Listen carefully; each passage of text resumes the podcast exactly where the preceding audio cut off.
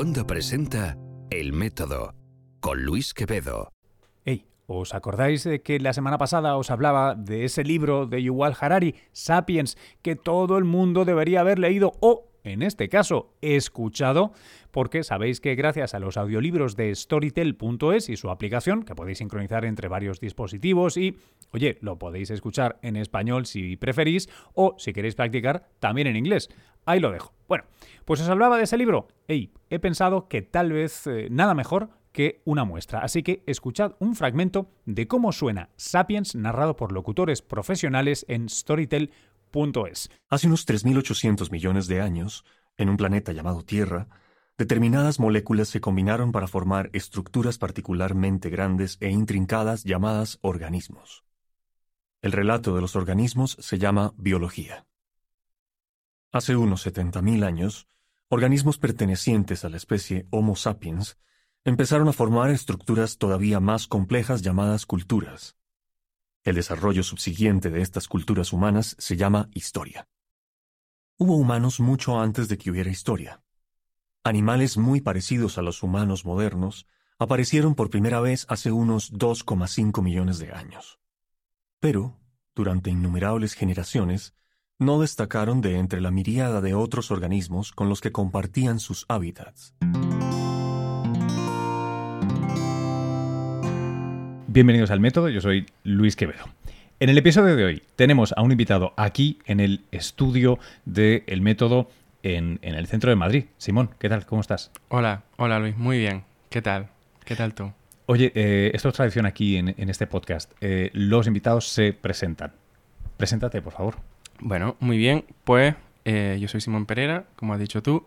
Soy biotecnólogo y antropólogo biológico de formación, pero tengo, llevo varios años trabajando en bioinformática y biomedicina. Además hago algunas investigaciones con la universidad y en los últimos años eh, también estoy bastante centrado en la divulgación científica. Organizamos un evento en Barcelona que se llama Besenspiracy y esos son más o menos todos los sombreros que me puedo poner. Que, no son pocos porque además tiene mucha amiga tu actividad profesional eh, propiamente. Em, antes, antes te pedía, eh, antes de que nos pusiéramos a grabar, que me dieras tu tweet, que ha sido un tweet, ha sido un hilo. Sí, un poco largo. tweet, eh, de, qué es lo que haces. Em, y te lo, voy a, te lo voy a volver a pedir, porque me parece que es una cosa muy bonita para que empecemos esta, esta conversación, porque une o usas muchos de los mimbres que, tocamos aquí en el podcast, pero de repente en un lugar, en una persona. Cuéntanos. A mí es que te, digo que me gustan mucho los hilos, tanto en Twitter como fuera, me, suelo expandir, pero bueno, yo vengo de una empresa eh, bioinformática que se llama Anaxomics, con, sede en Barcelona, y lo que hace Anaxomics, lo que he venido haciendo durante estos años, es generar proyectos de investigación con eh, la tecnología que usa Anaxomics. Esta tecnología lo que, lo que hace es unir inteligencia artificial o big data biomédico y eh, biología de sistemas para crear modelos de pacientes, es decir, hacer pacientes virtuales, ¿vale? Con estos pacientes virtuales, como los creamos de manera, digamos que a partir de información molecular, una vez tienes las poblaciones de pacientes dentro del ordenador, los puedes estudiar a nivel biomédico y molecular. Entonces les puedes preguntar, pues, cuáles son las causas de una enfermedad, ¿no? Siempre con las limitaciones eh, evidentes de que no tenemos todo el conocimiento, con lo cual el conocimiento al que llegas no es perfecto, sino ya no nos estaríamos preguntando por las enfermedades, pero pues cuáles son las relaciones entre determinados genes o determinadas proteínas y una enfermedad, fármacos y enfermedades, eh, biomarcadores, bueno, un montón de preguntas de, alcance biomédico que, se pueden responder sin llegar a usar modelos animales o usar modelos, bueno, o usar pacientes, ¿no? Que evidentemente tiene una complicación y un, coste pues mucho mayor. Em, ha sido un hilo. Ha sido un hilo, no, pero está, muy bien, está, muy bien. Me genera otro hilo a mí, que es... Em, ¿Tú jugabas a, Nintendo? Entertainment System? Mm, no, he jugado a Pokémon alguna vez y a Mario. No sé. Voy a, intentar, voy a intentar jugar con la, con la metáfora igual. Em, si estuviéramos en, las consolas de los 8 eh, bits, 16, 32, 64, hasta hoy las increíbles PlayStation 4 Plus, HD, bla, bla, bla, todo esto con conexión, con gafas de realidad virtual. ¿Dónde estamos con los pacientes virtuales? Eh, ¿Se parecen más al primer Mario Bros? eh, se parecen más a cuando las cosas ya empezaban a ser jugables. Eh, claramente no estamos en, la, mm, PlayStation Sí, no estamos al final, pero se parecen a, cuando, a cuando las cosas empiezan a ser jugables. Eh, es decir, ahora mm, se hacen varios niveles de, biología de sistemas de inteligencia artificial. O sea, el, vamos a decir, el modelado em, computacional de los pacientes y de la fisiología, o sea, del funcionamiento molecular de, las personas, existe en diferentes niveles. Hay unos niveles que son más accesibles al científico básico, ¿no? ya no al biólogo computacional, sino a, un médico o a una persona que está en su laboratorio y genera unos datos que son pues, estudios de enriquecimiento de, vías eh, biológicas, cosas más o menos sencillas que te diría que se parecen bastante a el Mario, no sé si de 8 o de 16 bits, pero un Mario sencillito. Eh, y hay otra biología de sistemas con inteligencia artificial, con modelados complejos detrás que, se parecen bastante a, por lo menos, el, Zelda eh, cuando, cuando se jugaba ya en 3D. En, 3D. Ah, sí, sí. Ya puedes preguntar cosas concretas, puedes crear pacientes concretos con una enfermedad concreta que responden a unos datos biológicos determinados. Eh, incluso personalizables, em, es otro nivel. Entonces, ahora mismo se están jugando los dos niveles, pues depende de, digamos, de, en qué liga estés, ¿no? De, si estás en la liga de estar en el laboratorio haciendo una investigación más o menos básica con eh, pues, mm, unos recursos más bien limitados, eh, se suele jugar en el primer nivel, pero ese primer nivel prácticamente ya es inevitable, o sea, ya no, no puedes estudiar o no tiene mucho sentido estudiar proteínas o genes independientemente, tienes que ir a ese primer nivel de, modelado. Y en proyectos de investigación que tienen mayor capacidad o que incluso pues vienen de la industria, pues se está empezando a jugar y se está jugando fuerte en el, en el segundo nivel.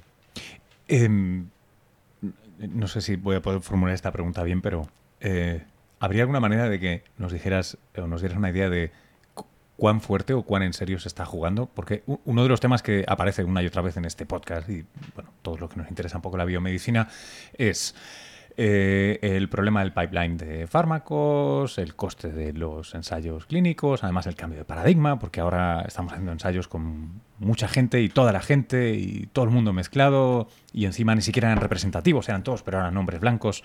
Eh, ahora de repente eso, no representamos la diversidad real, pero es que además no deberíamos, porque deberíamos hacer targeted ¿no? a grupos más pequeños que, cuyo genoma conozcamos mejor, etcétera, O sea, estamos en, mitad de un lío eh, muy interesante, ¿no? Pero, hay muchos cambios comparado con hace 20 años. Em, y de repente está esta posibilidad. ¿Cuánto está interesando? ¿Cuánto están tal? Porque desde el punto de vista de eh, quien se dedica pues, pues, solo a la parte del periodismo, ¿no? Yo solo puedo contar cuando las cosas son un fea cumplir, cuando están hechos. Eh, todavía no he hablado de un fármaco, una molécula o un algo que se haya probado íntegramente eh, en, un ámbito virtual y entonces se proponga este o aquel cambio. ¿no? Eh, muchas habrán participado de este tipo de tecnología, pero vamos, eh, ahí están las cohortes de, pacientes. ¿Te, atreves a pintar un poco dónde estamos y hacia dónde caminamos? Yo creo que no caminamos hacia un tipo de estudios que sea 100% virtual. Por lo menos eh, en, el corto plazo, en el corto y medio plazo. Más que nada porque los estudios virtuales lo que hacen es, lo que te decía antes, integrar toda la información que tenemos hasta hoy de cómo funciona el ser humano. Pero si supiéramos todo sobre cómo funciona el ser humano y además lo que estás, apuntando tú, todos los grupos de seres humanos de diferentes ancestrías, mm. de diferentes capas sociales, porque también tienen, eh, bueno, eso se corresponde al final con, un estado de salud, etcétera. Em, si supiéramos todo, pues ya no estaríamos, ya tendríamos todas las enfermedades curadas, ya no habría que estudiar. Entonces, al final siempre va a faltar, por lo menos, validar resultados en, en cortes de pacientes. ¿Vale? Pero sí que estamos, por ejemplo, eh, en, en, un punto en el que se están empezando a hacer ensayos clínicos virtuales. ¿Vale? Es decir, se reclutan cohortes de pacientes virtuales a partir de la información conocida y eh, en esas cortes de pacientes se hacen los ensayos clínicos. ¿Vale? Entonces, ahí puedes ver, pues, más o menos si va a ser efectivo el fármaco, si no, cuántos pacientes vas a necesitar en el mundo real antes de ir a un ensayo clínico y más allá de la, eh, el estudio del tamaño de muestra a nivel estadístico, que es lo que se ha venido haciendo y que es más sencillo porque tiene en cuenta menos factores. Entonces, ahora hay diferentes farmas que ya están hablando de que dentro de ellas hay departamentos de biología de sistemas, de eh, inteligencia artificial, que hacen ensayos clínicos virtuales. ¿Hacia dónde vamos a ir? Hacia que esto sea cada vez más importante y hacia que cada vez el ensayo, eh, el estudio in silico tenga un mayor peso, de manera que tienes más estudio in silico, es decir, computacional, por ordenador, que luego validará quizá en modelos animales, pero también faltan muchos menos modelos animales, con lo cual también estamos haciendo, también estamos consiguiendo uno de, esos objetivos de la ciencia de hoy en día, que es pues, reducir, la experimentación animal. Y finalmente, pues también lo probarás, acabarás probándolo en mm, menos pacientes porque sabrás exactamente eh, pues, cuáles son los pacientes ideales, cuáles son, eh, digamos, los protocolos que hay que seguir para que los estudios sean efectivos, etcétera. Claro, lo que es interesantísimo desde ese punto de vista, ¿no? Simplemente es, es eh, lo, que en inglés se llama hedging, ¿no? O sea, tú vas a estar mucho más seguro de que las cosas que son caras y peligrosas merecen la pena. Exacto. Hay una, hay una palabra eh, en inglés que funciona muy bien. Yo todavía no lo he encontrado el, la correspondencia, digamos, eh, para decirlo en español, pero es de risking. o sea, esto sirve muchísimo para quitar el riesgo de eh, de las cosas, ¿no? Para, para, hacer benchmarking, o sea, comparaciones de eficacia y seguridad, para estudiar mecanismos moleculares in silico que luego tú solo tienes que validar, no tienes que ponerte a ir, o sea, no, tienes que ponerte, como se decía antes, a ir proteína por proteína o gen por gen, viendo si cuando yo pongo el fármaco, ver todos los genes a ver cuáles se activan o, cuáles se inhiben, sino que ya esto lo puedes predecir eh, in silico, o sea, en el ordenador, y luego ir a mirar, efectivamente, pues este sube, este baja y, por nuestra experiencia la, ratio de, la, de éxito eh, es alta, o sea, es del 70%, del 80%, con lo cual te quita un, montón de, experimentación previa. Em, no me quiero poner muy filosófico, pero es que me las dejado en bandeja. Claro, eh, siempre que cambiamos de, sistema y dejamos el sistema biológico propiamente, o sea, la, cosa real y palpable, eh, que, es una caja negra, no, no, entendemos el todo, pero está claro que si, metemos una cosa y sale otra, aunque no sepamos el proceso exacto, eh, sí que está validado, ¿no? El, que, esto es así. Perdona que me esté expresando tan mal, pero la idea es, cuando pasamos a in silico, hacemos, tomamos un número muy grande de asunciones, modelizamos esa caja negra, Em, por tanto, hay cosas que no sabemos y que estamos probablemente no teniendo en cuenta o cosas que creemos que sabemos y que tenemos en cuenta y que no son así. Entonces, es, siempre una aproximación eh, a, la realidad y es una aproximación a la realidad que en temas de salud, claro, eh, es, eh, puede, ser, puede ser serio, ¿no? O sea, va a haber muchas cosas que... Va a haber muchos resultados, no sé si es esa la cifra que decías, el 70-80% de, de éxito, pero ¿sabes en qué medida eh, se, está validando eh, los resultados in silico con resultados en, animales o, humanos? Eh, en la experiencia que tenemos nosotros en, Anaxomics, de los, de los experimentos que hemos hecho nosotros y los proyectos con los que hemos trabajado, la cifra es esa, 70-80%. Sí. ¿Qué, tipo de proyectos hasta donde me puedas contar? Sí, supongo que habrá áreas distintas o planteamientos distintos que... Sí, nosotros hemos trabajado tanto con farma como con investigadores o con, o con biotechs y sobre todo lo que hemos hecho es poner, eh, bueno, crear estas poblaciones de pacientes y en ellas, digamos que las aplicaciones más estándar de lo que hemos hecho son dos. Buscar mecanismos moleculares de fármacos o de enfermedades a partir de genes o proteínas que son candidatos. Y una cosa que es súper interesante para el pipeline de desarrollo de, fármacos, que seguro que lo han hablado en el, en el podcast, que es el reposicionamiento. ¿Verdad? Eh, bueno, básicamente, por definir la palabra y no dejarla ahí, esto consiste en que fármacos que ya existen eh, se les buscan nuevas indicaciones, es decir, enfermedades otras enfermedades aparte de su enfermedad primaria, de la enfermedad para la que estaban pensados, para los que pueden ser útiles, ¿vale? No sé si ya lo han hablado, el caso súper clásico... Eh, es, no sé si es lo mismo o hay un overlap con lo que se llama el off-label use. Aunque esa es una situación legal distinta, ¿no? Pero esa Sí, idea de eh, aplicable para otro tipo Exacto, de... el, el off-label use es, digamos, la primera, bueno, cuando tú tienes un indicio de que el fármaco puede servir para otra cosa, aunque no esté identificado para esa otra enfermedad, lo- los médicos lo pueden recetar, ¿no? Por, por temas compasivos o, o por que se parece que sea mejor que los fármacos que funcionan. Eh, el reposicionamiento sería un poco, no ya meter el off-label use dentro de, de la pipeline oficial, sino oficializar eh, para qué otras enfermedades esos fármacos pueden servir, ¿no? Y, digamos, hacerlo de manera muy sistemática, ¿vale? Entonces, eh, y además se puede hacer de dos maneras diferentes. Tú puedes tener un fármaco, si, si eres una empresa, una, una farma, lo que te interesará es para tu fármaco ver para qué otras enfermedades pueden ser útiles para... eh, Indicaciones dentro del tiempo de patente, ¿no? Exacto.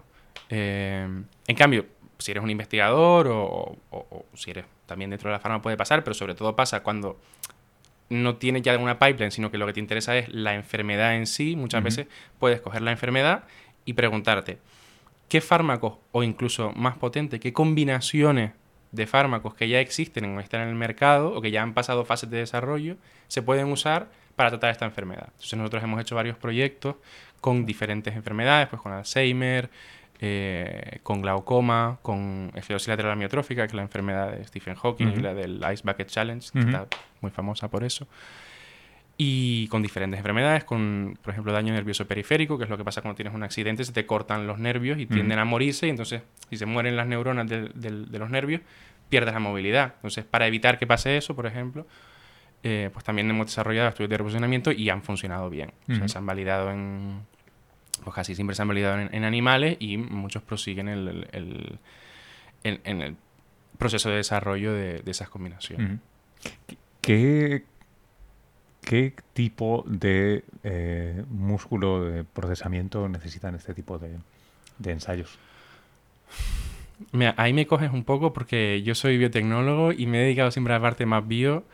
eh, no sé cuántos petaflops. O sea, o sea, Bueno, te- en te cualquier puedo- caso, te no, es la PlayStation de casa. No, o sea, te, a de- nivel, te puedo explicar a nivel usuario, pero porque es como, porque es como lo dale, sé, dale. ¿vale? Nosotros, eh, bueno, Anaxomics tiene por lo menos una, digamos, una sala de ordenadores, de servidores, que son el cerebro pensante de, de los modelos, y es donde los modelos tienen lugar, y es una sala aparte, eh, pues llena de ordenadores, ¿vale? Y en muchas otras ocasiones tenemos que usar eh, pues salas de servidores que están fuera de la oficina e incluso nos hemos visto en la necesidad de eh, pues usar estos ordenadores en la, en la nube, estos servidores en la nube que te dan capacidad de computación eh, para aumentar la capacidad de computación en proyectos determinados en los que tienes que hacer mm, mucho, mucho cálculo, ¿vale? Y a lo mejor, para, para poner, para que tenga, para que te hagas una idea, todos estos ordenadores, que yo no sé cuántos son, pero a lo mejor pues, entre 20 y 50, por lo menos,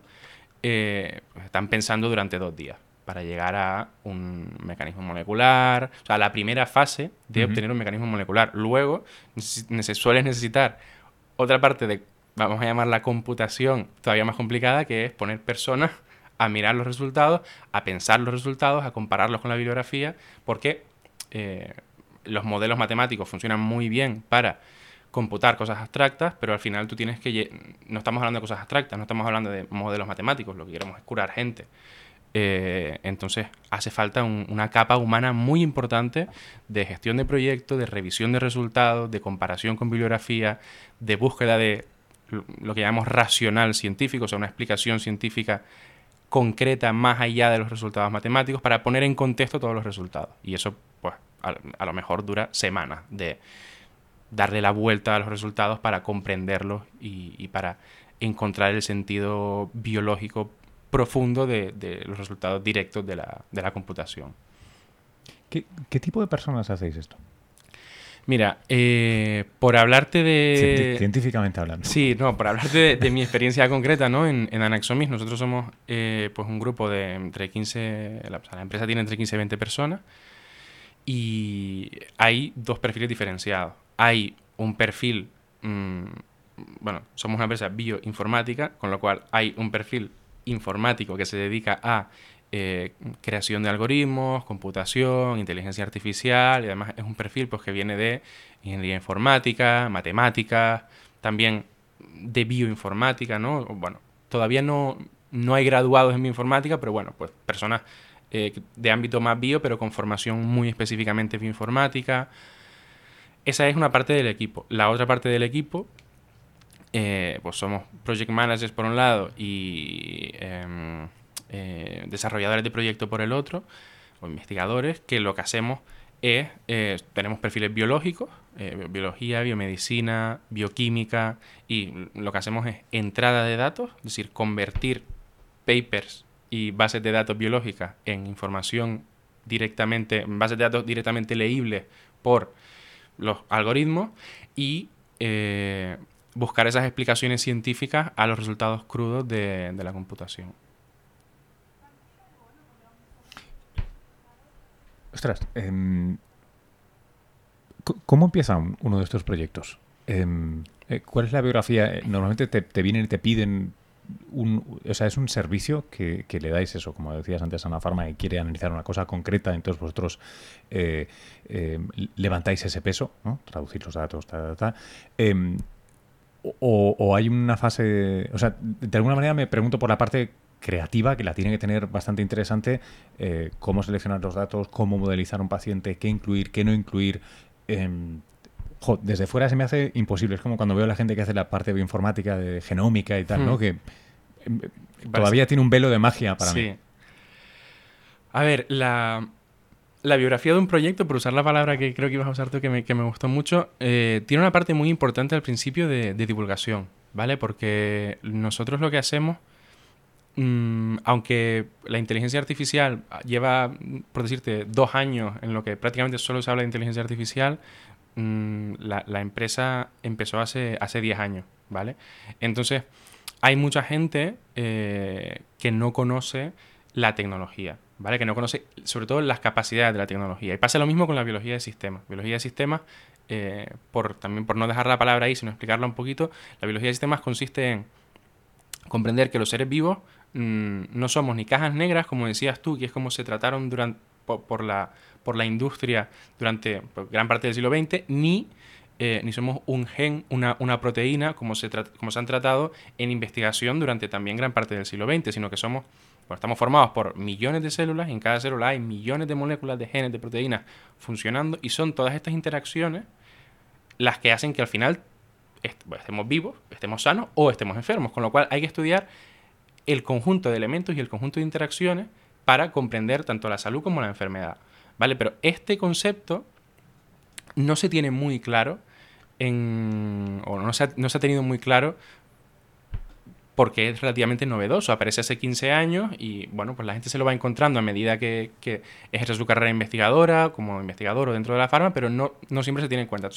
Los proyectos comienzan con una fase de divulgación de la biología de sistemas, la inteligencia artificial, las capacidades de la modelización, ¿vale? Esto pues lo hacemos en el grupo de eh, desarrolladores de proyectos, de business developers, vamos a hablar con gente. Tengo esta tecnología, sirve para esto, eh, pues hay mm, diferentes ejemplos, papers que han salido en los que puedes ver eh, ejemplos de aplicación, ¿no? Entonces, ahí hay un... Ahí hay una... una una tarea muy importante del business developer de comprender cuál es la investigación del otro, ¿vale? Y esto para mí es lo, más interesante, es súper interesante porque tú como persona, esto es lo que, lo, que, lo que he hecho yo durante estos últimos años, lo que haces es ir a hablar con gente, con investigadores, que cada uno tiene su problema súper concreto de investigación, estudia una enfermedad, un área concreta, incluso una proteína concreta dentro de una enfermedad. Claro, y la persona que te lo cuenta es súper experta de ese tema. Mm, tú, o sea, yo cuando voy a hablar con ellos, evidentemente no puedo ser experto de lo que de todo lo que saben ellos, porque pues si no sería, pues o sea, la Wikipedia y PubMed y todo lo tendría dentro de la cabeza y evidentemente eso es imposible.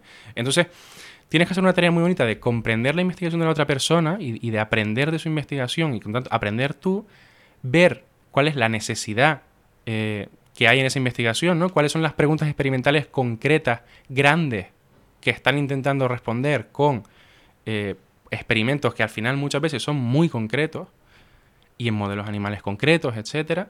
Y entonces hay que ver cómo estos pacientes virtuales, ¿no? Esta tecnología de, modelización, y al final cuando digo pacientes virtuales, esto es extensible a cualquier tecnología de, modelización del ser humano, em, cómo puede ser útil para ellos, para su investigación. Entonces, ahí hay una fase en la que nosotros planteamos el proyecto, pues yo para responder a tu pregunta haría esto, haría esto, haría esto, ¿vale? Y luego ya viene la fase eh, un poco ya externa del, proyecto del proyecto, que es ver pues, si eso es financiable, porque al final pues, los ordenadores hay que pagarlos, eh, los project managers hay que pagarlos, ¿no? Y hay que pagar nóminas, entonces los proyectos se tienen que financiar.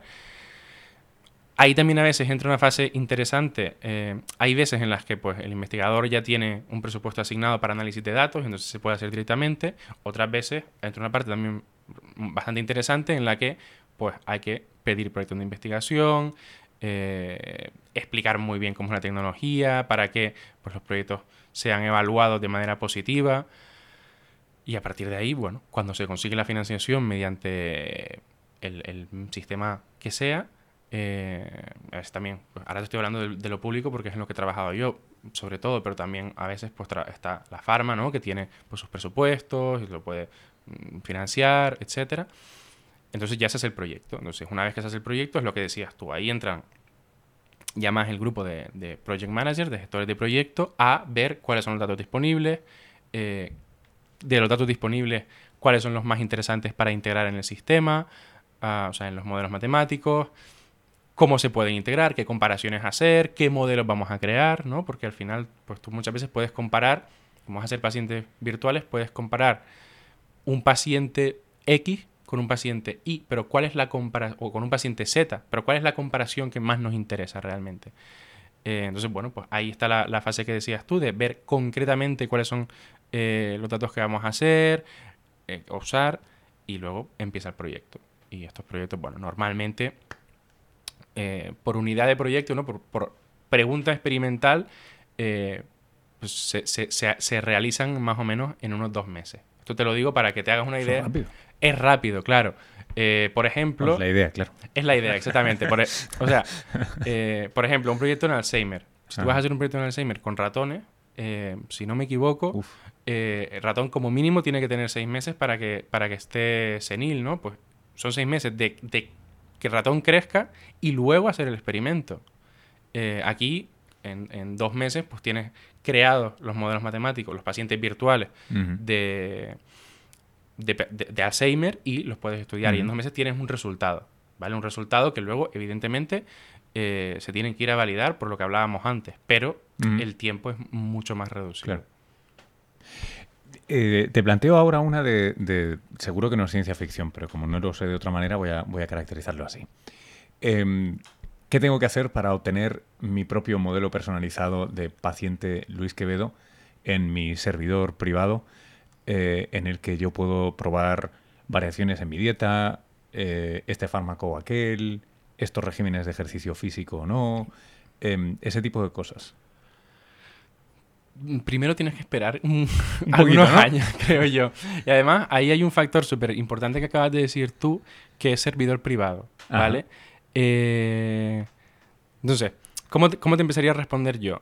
Lo primero que tendrías que hacer, que seguramente yo creo que ya tú lo tienes hecho, no sé si te lo he leído, es tener tu genoma leído o algo así. Todo esto. Eh, tienes, tienes tus cosas hechas, ¿no? Pero... Eh, tú sabes que en casa del herrero... Cuchara, eh, no, de palo, no, lo tienes. No lo tengo, no lo tengo. Y pues de hecho todavía no lo tengo por, por, precisamente por un tema... ¿Legal? Legal. Vale. Bueno, pues el, primer punto sería ese, caracterizarte a nivel, A nivel molecular. O sea, se, lo, se, lo, puedo pedir a mi mujer que se dedica a esto. Vale. cariño. Hazme, toma, un, poquito de, de células. Whole genome sequencing. Eh, eso sería lo primero. Y luego, eh, bueno, a partir de ahí, pues depende del el sistema de modelización, pues entrarían los datos de una manera o, de otra. Y luego está el tema de servidor privado. Aquí, bueno, como tú pues bien sabes, el, tema legal, hay una conversación eh, científica, política, ética. Eh, sobre cómo gestionamos los datos, ¿no? Sobre cómo aseguramos que los datos son privados, sobre cómo permitimos la, la interconexión de diferentes sistemas a, los datos, ¿no? Porque al final, por ejemplo, si, si el sistema de salud eh, nos paga, se considera nuestro genoma porque les puede venir bien para investigación, que esto, por ejemplo, es lo que está pasando en el Reino Unido con el proyecto súper interesante de los 100.000 genomas, ¿cómo hacemos para que pues, esa, información no se pierde o no llega a unas manos que puedan usar eh, mis datos en mi contra. Entonces, estamos teniendo esa conversación. es una de las cosas. había, un, había un Policy Forum de Science súper interesante hace unos meses, justo antes del, diluvio del GDPR, que, nos llenó a todos la bandeja de entrada. Creo que fue la semana anterior o algo así. Esto lo, intentaré enlazar en las notas del podcast. Había un, había un, eso, uno de estos una de estas piezas de perspectiva de policy muy interesante sobre em, por qué eh, la ciencia debería estar proactivamente proponiendo. cosas que, hacer. Está claro que, el modelo que acabas de decir tú, de yo tengo mi genoma o tengo mi información y además la tengo integrada pues, en el teléfono con todo, con todo el con todo el deporte que hago, con lo que como y hay un montón de información que se integra para obtener patrones y que, estos patrones me sirvan a mí para decir, pues mira, según lo que estás haciendo, pues a lo mejor hoy deberías comer esto. O a lo mejor dedícate a descansar más porque estás mal o lo que sea. Está claro que vamos hacia ahí. O sea, en, yo en 10 años a lo mejor no, pero en 20 años estaremos ahí. Eh, y además, pues con, con, el coste cada vez más barato de secuenciar y de obtener datos moleculares de, de la persona y que cada vez tenemos más entendimiento, más conocimiento sobre cómo funciona eso, vamos hacia ahí, seguro. Con lo cual es imprescindible que... Eh, marco regulatorio esté muy claro. Exactamente. Para que no se convierta ¿no? en un... Eh, Gataka. Sí, o Black Mirror, ¿no? que también... es, como, lo, percibe la gente muchas veces porque, porque no tienes el conocimiento o porque, porque tienes a tener miedo. Sí, sí, sí. sí, De, de, todos modos, yo, yo, no puedo evitar cuando pienso en estos temas pensar que dentro de, yo qué sé, 20 o 30 años, o, igual 40 años, ¿eh? o algo así, pero mi hija pensará, ¿Cómo? Te dolía la cabeza y te tomabas un ibuprofeno. Si había de 400, de 400. Si no, de 600. Y bueno, y ya. Y ya. Y a veces se te iba, a ver... Hombre, yo... Es que eh, yo creo que, pues, que, tu hija y, en general las generaciones que van a venir lo van a pensar. O sea, igual que nosotros pensamos que a nuestros abuelos cuando les dolía la cabeza lo que hacían era tomarse una infusión de sauce, si tenían sauce cerca, y si no, pues depende de las hierbas, pues hay, hay más remedios caseros o remedios, exacto, remedios naturales. Y nosotros pensamos, pero bueno, ¿cómo O sea, esto no hay nada de estandarización en, ese, proceso. ¿Cuánto había? Era algo, claro, era algo pues súper mm, aleatorio. Yo creo que dentro de 50 años eh, no, van a mirar hacia atrás y van a pensar o lo mismo o algo muy parecido de nosotros. Evidentemente, ha habido un proceso de, conversión del conocimiento natural en, conocimiento formal, científico, sistematizado, muy importante. Pero es que dentro de 50 años, probablemente el crecimiento exponencial va a hacer que parece que estemos hoy eh, en pañales cuando nos tomamos un, bueno, cuando tenemos enfermedades así eh, genéricas, ¿no? Como un dolor de cabeza o una, o, una inflamación en general. Es verdad que en otros temas, por ejemplo, pues eh, lógicamente eh, en cáncer o en otras enfermedades que son, digamos, mucho más complejas, eh, sí que tenemos mucha más información. Y mm, al final, ahora, ahora mismo hay mucha medicina molecular que hace 20 años era, inesperable. O sea, hace 20 años mataban los cánceres a cañonazos con, con, quimioterapia que lo mataba todo. Y ahora hay mucha eh, muchas terapias que son súper dirigidas a mm, la mutación que tiene o a procesos eh, fisiológicos inmunitarios que tienes, etc. Y, sin embargo, ahora que sacas ese ejemplo concreto, yo recuerdo discutir en este podcast, eh, en la arrancamos este 2018 con una serie especial de cáncer. estuvimos en el CENIO y, recuerdo precisamente tocar, tocar ese tema con, con, un punto, ya verás, un tanto agridulce, porque venía a decir así, ¿no? Tradicionalmente el cáncer era pues, pues de pulmón, de vaso, de dedo gordo del pie. Eh, y entonces, ¿qué hacías? O amputabas aquel dedo o hacías algo contra aquello en aquella localización física. Luego llegó eh, el paradigma eh, siguiente, que es con el que probablemente nos empezamos a educar como biotecnólogos, yo también lo soy de formación originalmente, que era la fibrosis quística. Hmm. Existe tal gen en tal porción de tal cromosoma que si se estropea provoca esto. Ergo, si arreglamos este gen, con además la terapia génica, que hmm. era lo que estaba de moda, eh, lo hemos arreglado. Y luego descubrimos la complejidad. ¿Qué pasa siempre? Claro, y ahora estamos en el, uff, es que claro, es que si tú detienes esto, ahora resulta que eh, se levanta lo otro, es un juego de vasos comunicantes. Eh, eso es una. Pero el, punto agridulce que, que decía mi, mi, en aquel momento era que em, hemos puesto tal foco en, ese bajar al detalle que ha habido un cierto desinterés, eh, sobre todo en, los peer reviews, en, las cosas que, al fin de cuentas te van a crear una carrera investigadora o van a hacer interés a las, farmacéuticas, de probar. O sea, de probar cosas. Hmm. A ver, ¿esto, ¿esto reduce la incidencia o mejora la sobrevida de tal? Sí, cojonudo. Eh, sí, luego lo explicamos, pero tira, tira, tira, tira. Sí. Eh, eh el juego de vasos comunicantes que dices tú eh, es precisamente a lo que yo me refería antes como biología del sistema. O sea, me encanta la expresión, no la había encontrado nunca y es súper, súper útil. O sea, realmente eso es lo que pasa en, el organismo. lo, que te decía antes, pues uno no es un, una proteína, o como el caso de la fibrosis quística, es súper claro y súper bonito, y es lo que te empiezan a explicar en, patología molecular. claro, y, en el cáncer pues, muchas veces pasa lo mismo, pues si tienes la mutación en P53 o en el BRCA2... El gen de, la frase es, el gen de, científicos encuentran el gen de...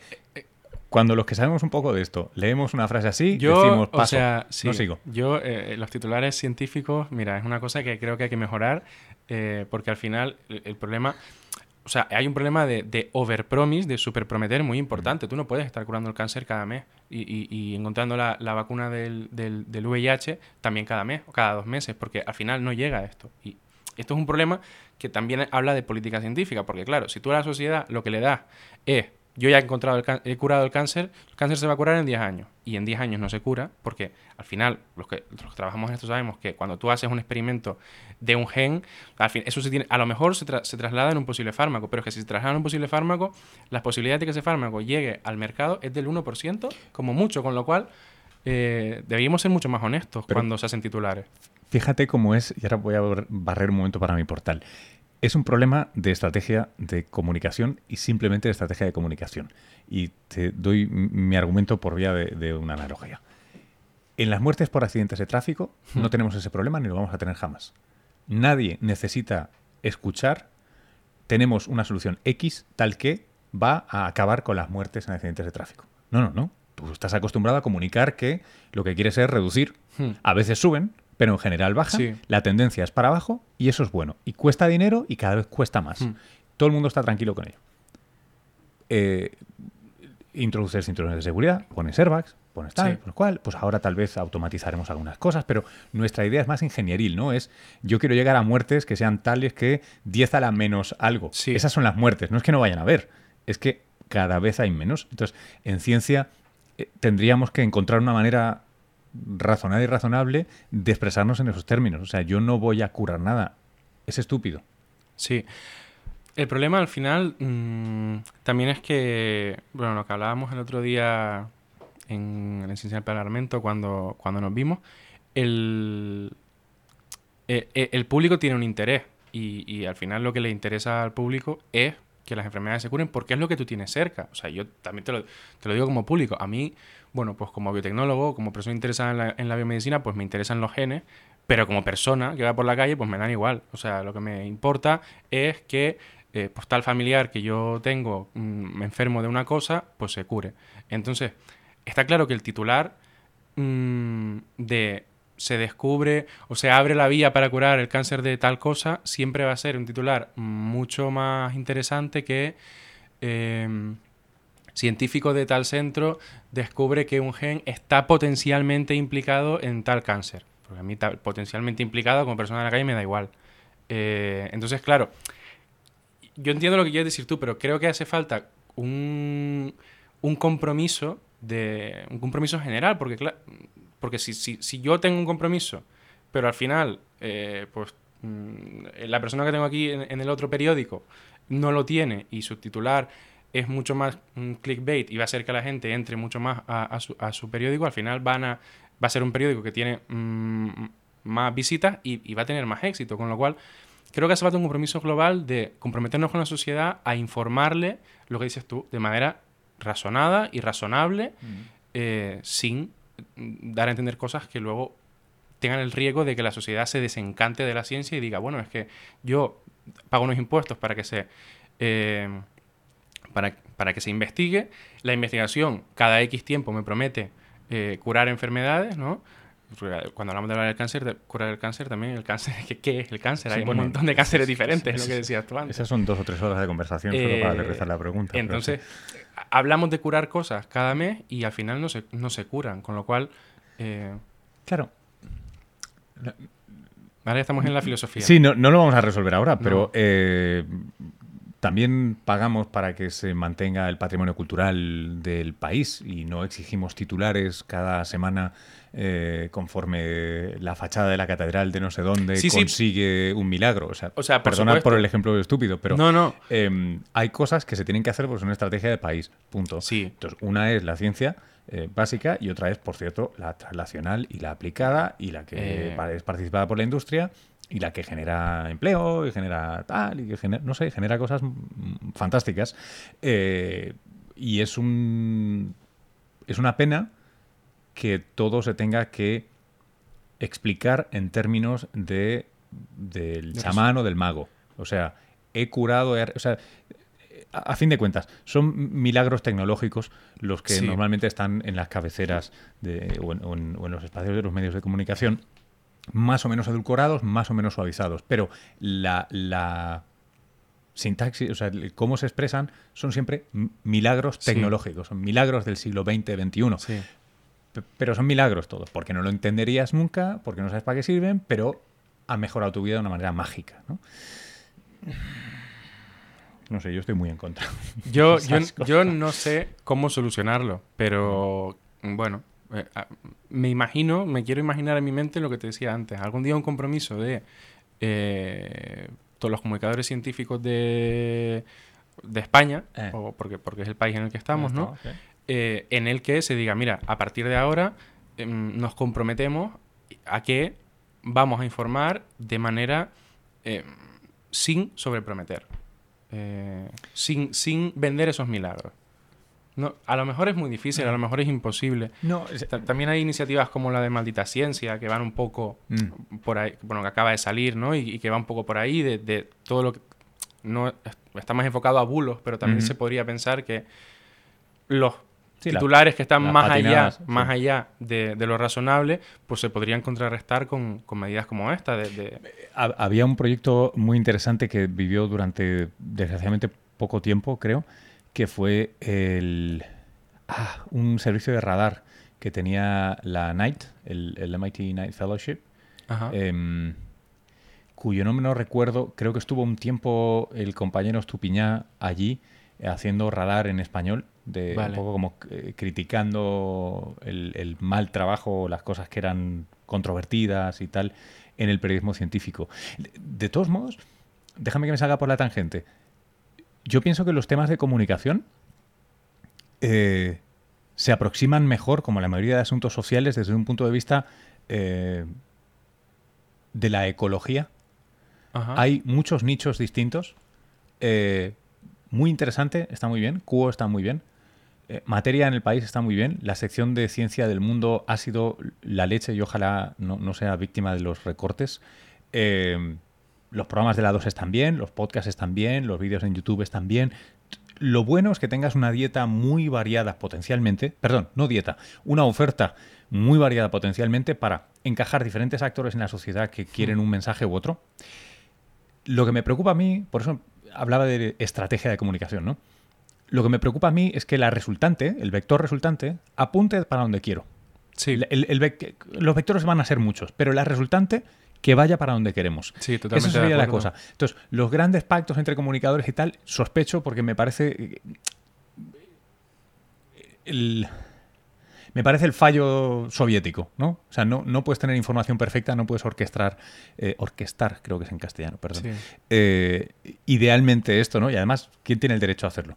Em, la idea es cómo hacemos que todos sumemos un poquito. Un poquito, aunque sea, ¿no? Un, un 5% del módulo de aquel vector. Sí, no, es- estoy de acuerdo. Yo tampoco hablaba de regular, ¿eh? Eh, Para- para no, no, no, te entiendo, te entiendo. Lo del- Pero- Lo, del, no vamos a eh, prometer y tal. No, no, no era una negación de tu postura, sino un... No, yo creo que estamos de acuerdo. O sea, cada uno, eh, al final, habrá diferentes nichos. Cada nicho probablemente buscará una cosa u otra. Y en, determina- sí. y en determinados sitios te- habrá mayor tendencia a buscar el lenguaje mágico que decías tú y, Mm. y- y no le interesará porque no, no hará que se emocione. Eh, Sí, sí, la audiencia. eh, la- exacto, mientras que, pues lo que, te- lo que decíamos antes, otros, pues Sí, lo- los estudiantes, ah, etcétera, a lo mejor sí que nos emocionamos con Oye, un G y... Muy interesante y Naucas. Exacto. Fíjate que dos. Exacto. Eh, Y realmente es lo que decías tú de, de la resultante, y incluso como la flecha de la transferencia, ¿no? O sea, realmente, bueno, yo creo que todos empezamos probablemente por muy interesante, porque es lo que lees cuando tienes 12 años, Todos 13, hemos ido al 13 dentista. años, sí, eh, y te empiezas a interesar por la ciencia, pero al final hay un proceso que va trayendo la sociedad hacia mm, Nauka, que es un, un fenómeno maravilloso y mira, hace 10 años a lo mejor nos hubiera sorprendido y ahora yo creo que habla muy bien de la sociedad española en su conjunto. Todo el, el- el- la demanda que hay por, por divulgación científica de calidad. O sea, creo que es algo mm, muy encomiable y que, y que debemos celebrar. Ojalá, ojalá. Y además, si le echamos, lo salpimentamos con un poco de humanismo, será la leche. Pero eso es, ese es un tema para Sí, otra, a mí me encanta también eso. para otra ocasión. Eh, Simón, muchísimas gracias. Qué lujo haberte tenido aquí. Eh, espero que tengas buen viaje a Barcelona, que te regresas. Un placer. Ha, ha venido al estudio con las maletas, ¿eh? Esto es compromiso con la divulgación. Sí, sí, sí. era la, la única manera. Muy bien. Deciros muy brevemente que Simón, junto con otro menos de 25, creo que sois, ¿no? Somos Eh, 25, sí. ¿25? Mm. 25 personas. Eh, forma parte de, de esta primera, no sé si llamaros, promoción, experimento de ciencia en el Parlamento. Eh, hablamos largo y tendido de ello con, con Andreu Climent, con uno de sus impulsores originales aquí en el, en el feed del podcast. Si queréis, merece la pena escuchar lo que Andreu tenía que decir. Pero la noticia bonita es que Simón y 24 personas más eh, ya han pasado por estas primeras, primeras dos, tres jornadas de, de formación. Eh, va a estar el verano en medio, va a venir otra jornada más. Vamos a trabajar. Y, y con mucho curro va a ser una cosa muy bonita, ¿no? Sí. Porque vais a inyectar, cual vector vírico, eh, pensamiento y datos científicos en la actividad política. Esto no es science policy, es una cosa mucho más práctica y creedme, potencialmente mucho mejor para todos los que nos gusta la ciencia e incluso el science policy. Así que, eh, oye, eh, mucha suerte, que no descanses nada este verano. Muchas gracias. Que sea mucho curro. Me, me- me intentaré tomar algunos días de, de desconexión sin ordenador, pero, pero sí, la verdad que, bueno, supongo que, lo explicó Andreu, yo no lo he podido ir en el podcast, pero bueno, que el público sepa que hay 12 temas de, de interés que fueron propuestos por la sociedad de manera independiente y escogidos eh, por los parlamentarios, especialmente por aquellos interesados en la, en la ciencia del Parlamento, por los que forman los grupos de trabajo relacionados con la ciencia. Y pues nosotros tenemos, cada uno de nosotros, que trabajar en un tema por grupos de dos o tres personas durante el verano para recoger, que se dice pronto, recoger la evidencia científica sobre ese tema y poder presentarla de manera resumida y, eh, y consensuada eh, en, el, en el evento final de Ciencia en el Parlamento en, en noviembre con los parlamentarios. O sea, es una tarea ingente porque la evidencia científica de, de cualquier tema es muy grande y, y el, el nivel en el que puede ser interesante para que los políticos estén informados y para que la sociedad esté informada y para que, que es el objetivo final, ¿no? Para que la política que se hace en nuestro país esté informada en el conocimiento, pues es una tarea grande, pero es una tarea que, que todos nosotros eh, encontramos súper bonita y, y nos hace mucha ilusión poder ser los que los que en esta primera en esta primera en este primer año de ciencia en el Parlamento pues estaremos gestionando la, la recogida de, de evidencias y presentándola a los políticos Pues lo dicho, mucha suerte y muchas gracias. muchas gracias Luis